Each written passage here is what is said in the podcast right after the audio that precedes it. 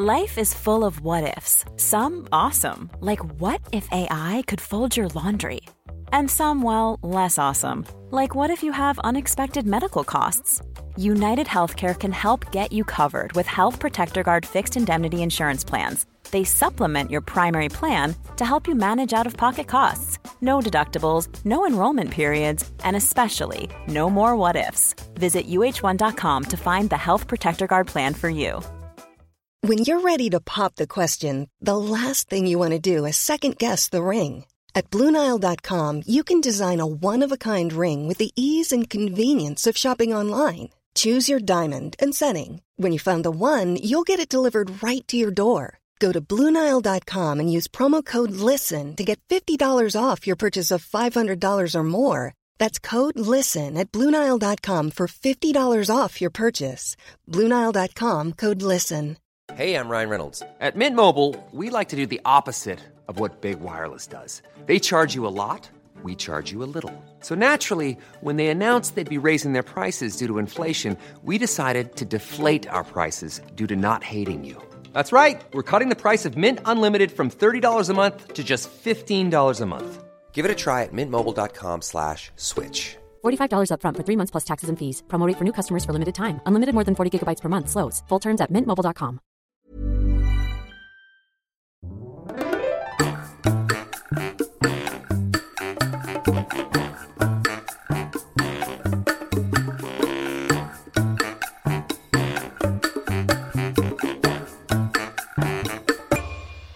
Hola, ¿qué tal? Esto es How to Spanish Podcast. Yo soy David. Y yo soy Ana. En este episodio vamos a hablarte de algo súper interesante.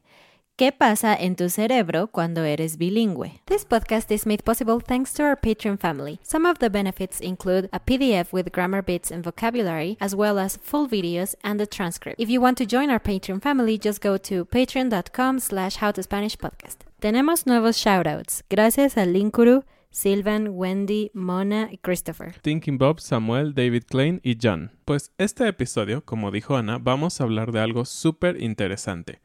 Porque muchos de ustedes que nos escuchan o nos ven, obviamente están interesados en aprender español o aprender otros idiomas. Y muchos de ustedes sabemos que quieren ser bilingües, es decir, completamente capaces de mantener una conversación completa en los dos idiomas y de tener habilidades de escritura, de escuchar, todo lo que involucra al idioma. Entonces, ¿se han preguntado qué pasa en su cerebro cuando esto pasa? Porque no es muy natural para una persona hablar varios idiomas. Bueno, al menos eso es lo que creemos, ¿no? Pero hoy vamos a hablar un poquito sobre estas cosas que suceden en el cerebro, cómo afecta al funcionamiento del cerebro, es bueno o es malo, ayuda en otras cosas a ver más idiomas, creo que es algo bastante interesante. Y también vamos a hablar un poco de nuestra experiencia con el bilingüismo, algunas cosas que nos han pasado a nosotros que creemos que son interesantes de compartir. Y también vamos a hablar un poco del bilingüismo en los niños, porque creemos que también es algo muy interesante que algunas personas que aprenden español siendo adultas les gustaría que sus hijos fueran bilingües. Las capacidades del lenguaje se pueden separar en cuatro y a la vez en dos áreas, el área pasiva y el área activa. En el área pasiva tenemos la habilidad de escuchar y de leer.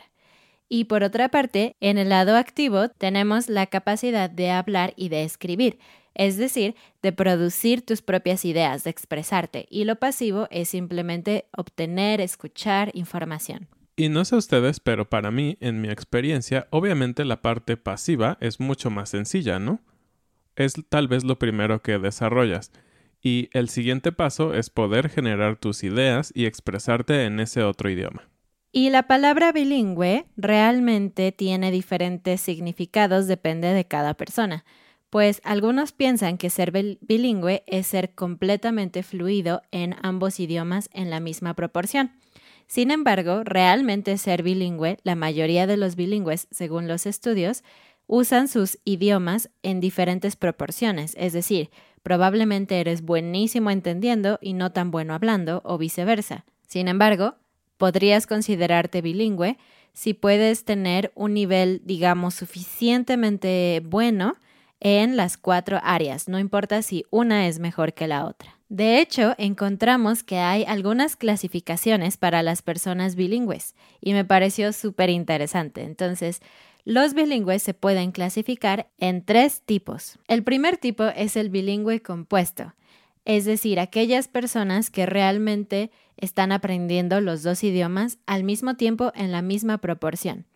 Esto suele pasar, por ejemplo, cuando en una familia el papá habla inglés de forma nativa y la mamá habla, no sé, alemán o francés de forma nativa y ambos obviamente todo el tiempo están comunicándose con el niño y entonces el niño crece con los dos conceptos de francés, por ejemplo, y de inglés a exactamente al mismo tiempo y al mismo nivel. Y eso me parece que no es tan común en México pero sabemos que en Europa puede ser un poco más común, siendo Europa un continente un poco más pequeño y que los países son pequeños y puedes cruzar de un lugar a otro, es más común que haya familias que hablan, no sé, francés y alemán. Eh, me refiero al papá y la mamá. O que hablen inglés y francés. Son relativamente cercanos. Entonces creo que puede ser muy interesante para los niños crecer así. El siguiente tipo se le conoce como bilingüe coordinado, y este caso es cuando una persona o un niño aprende un idioma en casa, digamos español, pero afuera toda la comunidad o todos los demás estímulos están en inglés. Creo que esto es mucho más común en las familias latinas que viven en Estados Unidos, porque los padres normalmente se hablan entre ellos en español, por lo tanto en casa el niño solo escucha español, crece pensando y crece ah, aprendiendo este idioma como es el que existe en su mundo, porque cuando eres pequeño solo tienes mucho contacto con papá y mamá principalmente y es donde aprendes el idioma. Pero cuando sales al mundo exterior y vas a la escuela, aprendes inglés o tal vez viendo la televisión o ahora viendo caricaturas los niños, está todo en inglés. Entonces, este es uno de los tipos creo que más comunes hoy en día. Y el último tipo, en donde entran la mayoría de las personas adultas que aprenden un idioma cuando son más grandes, se llama bilingüe subordinado. Y esto pasa cuando tú ya tienes, cuando tú ya has vivido mucho tiempo pensando, hablando, etcétera, tu idioma nativo y después empiezas a aprender otro idioma. Y en vez de aprenderlo de forma, digamos, más natural, como viendo un objeto y nombrándolo, lo que haces es que filtras el nuevo idioma por tu idioma nativo, es decir, aprendes por medio de traducción. Algo muy interesante es que los tres tipos de bilingües pueden ser completamente proficientes en ambos idiomas. Realmente no hay una diferencia en cuanto a la capacidad. Sí, en cuanto a la facilidad, pues cuando aprendemos algo de niños es un poco más natural, ¿no? Ser un bilingüe compuesto parece menos trabajo que ser un, bilingüe subordinado, pero ambos pueden ser buenos en los idiomas. Algo interesante también que decía este estudio es que el acento no cuenta como parte de ser proficiente en un idioma. Es decir, puede ser muy bueno entenderlo, comunicarte, leer, etc. y tener un acento y eso es perfectamente normal. Y en ese punto del acento, me gustaría decir que es uno de los asuntos que que muchos estudiantes tienen un poco de miedo en sonar con mucho acento. Y creo que es muy interesante que los estudios digan que el acento no forma parte de decir si eres bilingüe o no.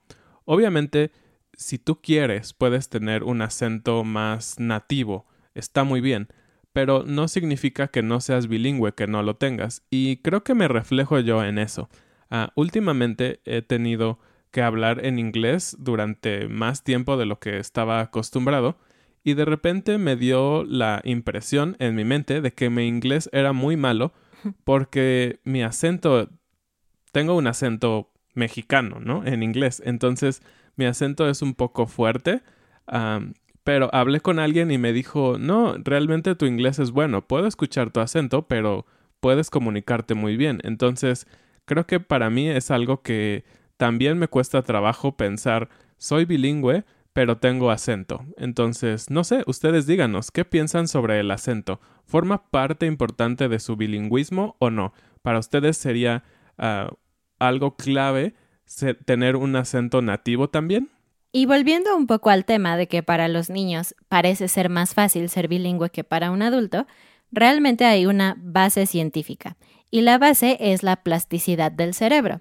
A lo que me refiero es que, como saben, tenemos dos hemisferios en el cerebro, el derecho y el izquierdo. El hemisferio izquierdo se usa para procesar las cosas lógicas y el derecho está asociado con respuestas sociales y emocionales. Pero cuando eres un niño pequeño, la plasticidad en tu cerebro significa que es más fácil para ti usar ambos hemisferios para cosas que generalmente los adultos solo usan mayormente un solo lado del cerebro. Usualmente los adultos usan más el lado izquierdo de su cerebro para procesar un idioma nuevo. Y encontramos un dato que, wow, nos pareció increíble.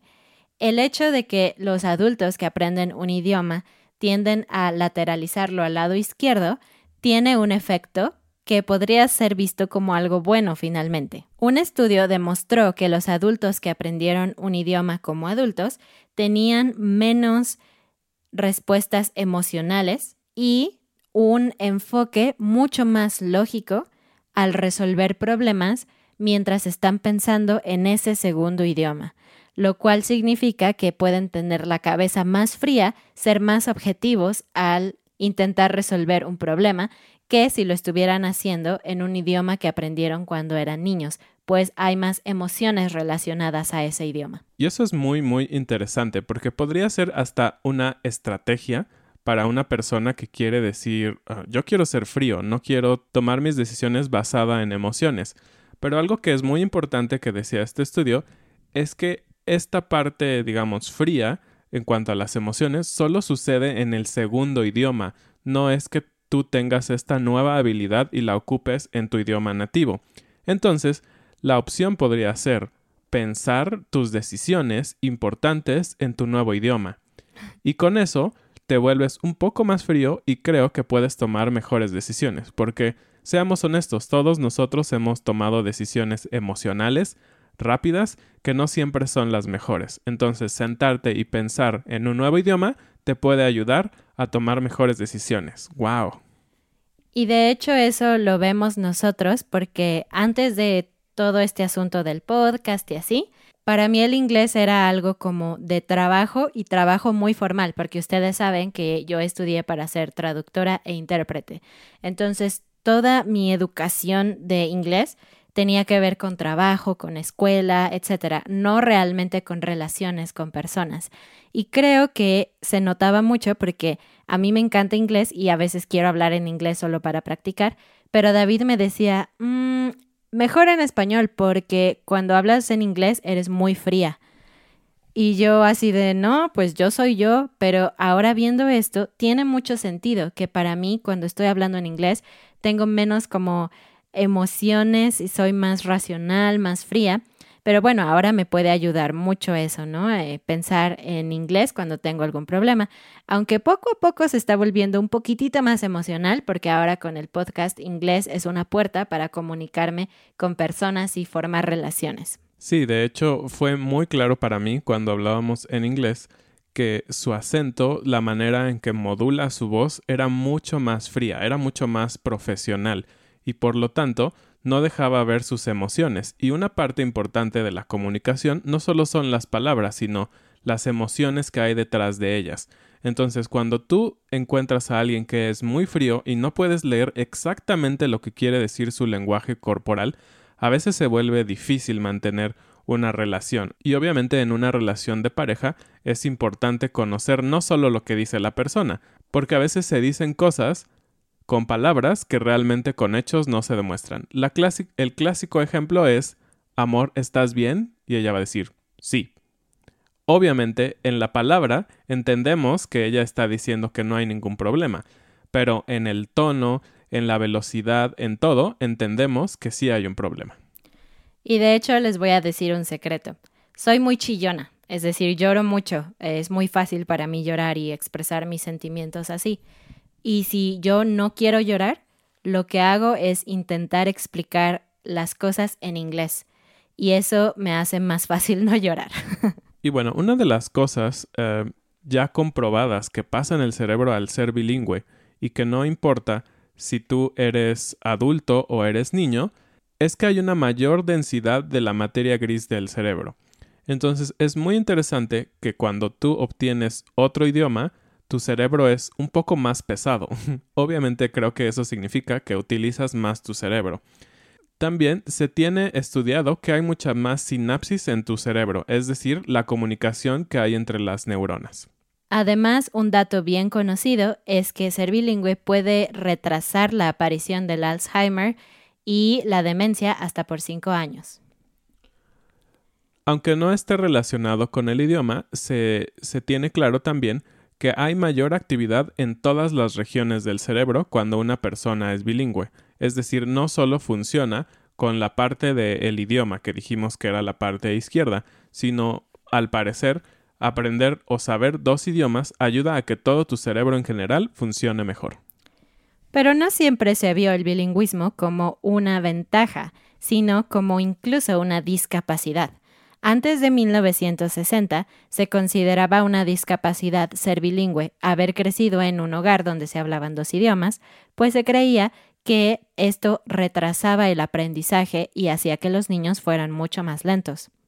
Y de hecho, un estudio reciente mostró que es verdad que cuando alguien es bilingüe y toma, por ejemplo, un, e, un examen, suele haber más errores y un tiempo más lento de respuesta cuando ese estudiante está tomando el examen en su segundo idioma.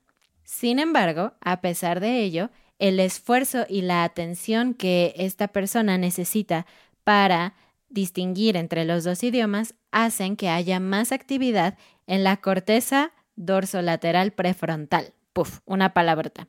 Sin embargo, esta parte es la que juega un papel muy importante en resolver problemas, en ser multitask, es decir, cambiar de una actividad a otra muy rápidamente sin perder la atención, y también en la concentración, en ser capaz de concentrarte y dejar fuera toda la información irrelevante. Creo que es una información muy, muy interesante, ¿no? Porque cuando tú aprendes algo nuevo en un nuevo idioma, puede ser que no lo aprendas tan bien como lo podrías haber entendido o aprendido en tu idioma nativo, pero está creando nuevas habilidades eh, en tu cerebro. Creo que es magnífico. Entonces, ah, les invitamos no solo a que aprendan el idioma, sino que aprendan cosas nuevas, cosas difíciles en este nuevo idioma. Pueden aprender en español, no sé, a tocar un nuevo instrumento, aprendiendo todo sobre la música solo en español. Sería algo genial, ¿no? Sí. Y si ustedes buscan en Internet pueden encontrar muchos tipos de estudios diferentes que se han hecho que son realmente maravillosos. Uno de los que leímos nosotros para preparar este episodio es un estudio en donde se demostró que cuando tú hablas dos idiomas, cambia tu percepción del tiempo según el idioma en el que estés hablando. No sé si ustedes sepan, pero cada idioma tiene diferentes maneras de expresar la misma cosa, y no me refiero solo a las palabras, sino a los conceptos abstractos detrás de las palabras. Por ejemplo, el tiempo. En español expresamos el tiempo como volumen. Es decir, usamos palabras como mucho o poco, mucho tiempo, poco tiempo. En otros idiomas, como el inglés, se usa distancia, largo y corto, que puede ser también distancia. El griego es como el español, también piensan en tiempo según el volumen, pero en sueco se usa también la distancia física.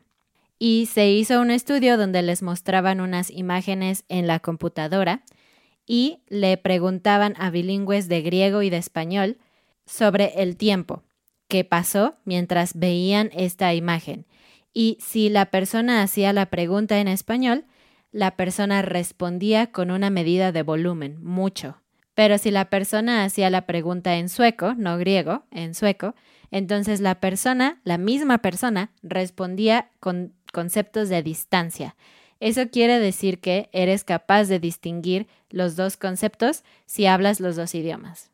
Otra cosa muy, muy interesante que han encontrado en estudios es que hay un switch en tu cerebro, hay un interruptor que te permite cambiar de un idioma a otro y se llama el núcleo caudado. Esta región específica es la que se mueve y muestra una alta actividad cuando cambias de un idioma a otro. Hicieron algunas tomografías a cerebros de personas que tienen problemas para cambiar de idiomas o que no pueden distinguir cuando cambian de un idioma a otro.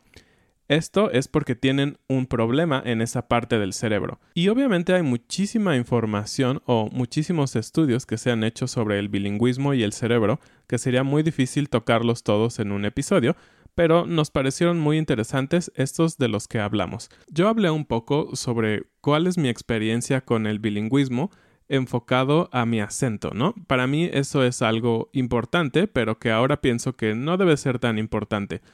Pero, ¿cuál es la experiencia de alguien que es, podría decir, realmente bilingüe? Yo me considero, sí, bilingüe, pero no un profesional. Pero Ana es una profesional del el bilingüismo, es, es su carrera, es su vida.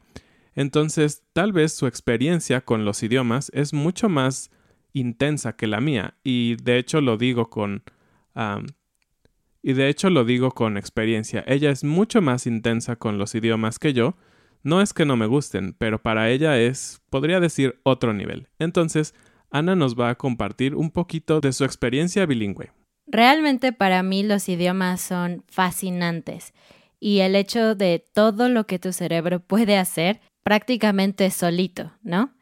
Y he hablado de cómo aprendí inglés en otros episodios, así que no voy a explicar eso, pero lo que sí quiero decir es que aprender a pensar en el otro idioma es algo muy importante. Si ustedes están interesados, después podemos hacer un episodio con algunas técnicas nuestras y de otras personas que han dicho cómo puedes aprender a pensar en otro idioma. Pero realmente hacerlo así, en mi opinión, es lo mejor. Es muy difícil, sí, pero es lo mejor porque así puedes expresarte realmente en el otro idioma. Por ejemplo, cuando tengo estudiantes eh, principiantes con los que tengo que hablar a veces en inglés, pienso que mi inglés realmente parece un poquito malo porque yo estoy intentando expresar algo de español, como la gramática en español, explicarla en inglés. Y es literalmente como traducir concepto por concepto y me siento muy torpe, muy restringida en las palabras que puedo usar para explicarlo. Pero cuando hablo con alguien en inglés simplemente por diversión, por ejemplo, tenemos una amiga en Estados Unidos y a veces hablamos con ella, me siento como otra persona completamente. Incluso David me dice que mi acento es mejor, puedo hacer bromas, no muy buenas, pero puedo hacer bromas, etcétera, porque estoy siendo yo misma, no estoy traduciendo de un idioma al otro, simplemente estoy expresando mi verdadero yo, tal vez un poco más seria que si hablara en español, pero mi verdadero yo. Ok, entonces esa es tu parte del bilingüismo, digamos, enfocada a una conversación normal y la diferencia con dar clases. Pero dar clases creo que es un poco diferente porque tienes que explicar conceptos que sabes. Pero por otro lado, interpretar o traducir, nos vamos a enfocar creo que en interpretar, pero interpretar es algo completamente diferente, es un juego de otro nivel, porque interpretar tú tienes que escuchar lo que alguien más está diciendo en su idioma nativo, con sus sentimientos, con todo lo que ya dijimos que puede eh, involucrar un idioma, y pasarlo a otro idioma en cuestión de segundos. No tienes tiempo para ah, investigar si no conoces un concepto, no tienes tiempo para ah, meditar muchísimo lo que realmente quiso decir la persona. Entonces, platícanos un poco, entonces, ¿cómo es interpretar? Algunas personas se sorprenden de que tengas que ir a la universidad para hacer este trabajo y realmente no hay mucha tarea. Recuerdo que David se reía un poco de mí en la universidad porque no había mucha tarea a diferencia de otras carreras. Pero es porque todo es muy práctico y realmente necesitas ir a la escuela. Hay personas que tal vez lo hacen de forma natural, pero yo de verdad recomiendo tomar un curso especializado porque hay mucho que aprender. No solamente necesitas conocer bien ambos idiomas, eso es básico, pero lo que realmente haces en la escuela no es aprender inglés o español, sino aprender a hacer justo lo que todos los maestros de idiomas te dicen que no hagas, es decir, traducir en tu mente y traducir así, súper, súper rápido. Como ya dijo David, tú aprendes a escuchar lo que la otra persona dice, lo procesas rápido en tu mente, lo traduces, es decir, entiendes lo que la persona quiso decir y entonces tú vuelves a decir lo mismo en el otro idioma. Y el primer paso es aprender a traducir, digamos, casi palabra por palabra. Eso es lo que hace como tu cerebro, escuchar palabra por palabra y entender lo que significa, pero en el momento en el que tú hablas no puedes traducir palabra por palabra por varias razones. Uno, la gramática en ambos idiomas rara vez es igual. Dos, el orden de las palabras es diferente. Ustedes saben que en inglés dices huge problem y en español dices un problema enorme. Y hay otros idiomas donde es todavía más complicado, como el coreano o el, eh, o el alemán, creo. Tengo experiencia en coreano, no en alemán, donde el verbo está al final de la frase, pero en español está en medio, casi al principio. Así que tienes que esperar, procesar toda la información y entonces decirla. Es un proceso realmente cansado. Las buenas prácticas de la interpretación te dicen que debes de trabajar siempre con un compañero, porque lo ideal es que solamente interpretes durante 30 minutos y después descanses y tu compañero trabaja. Esto es de los profesionales, así que en este trabajo tienes que traducir en tu mente y es un trabajo muy difícil. Por eso, cuando tú aprendes un idioma con fines de comunicarte con las personas, no de interpretar, por eso es que es tan cansado traducir de un idioma a otro y no es lo ideal. Lo ideal es aprender a pensar en el otro idioma. Y creo que tiene sentido con todo lo que hablamos hoy, ¿no?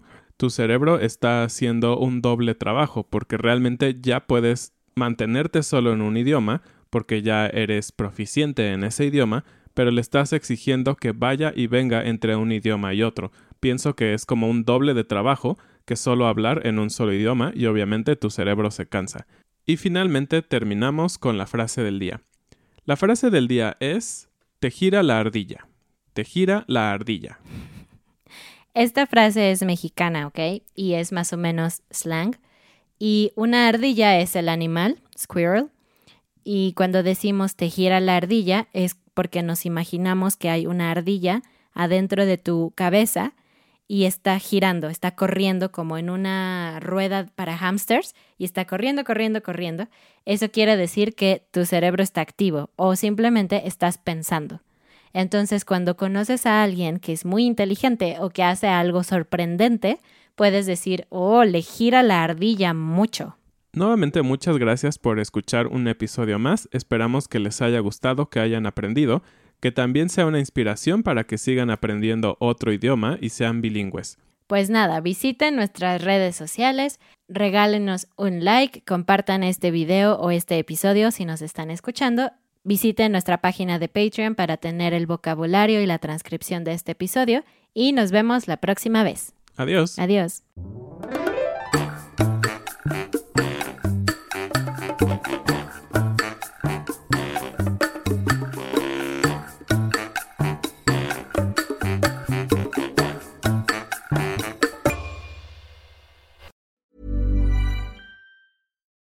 Deserves the best, and there's no better place to shop for Mother's Day than Whole Foods Market. They're your destination for unbeatable savings, from premium gifts to show-stopping flowers and irresistible desserts. Start by saving 33% with Prime on all body care and candles. Then get a 15-stem bunch of tulips for just $9.99 each with Prime. Round out Mom's menu with festive rosé, irresistible berry chantilly cake, and more special treats. Come celebrate Mother's Day at Whole Foods Market. Even when we're on a budget, we still deserve nice things.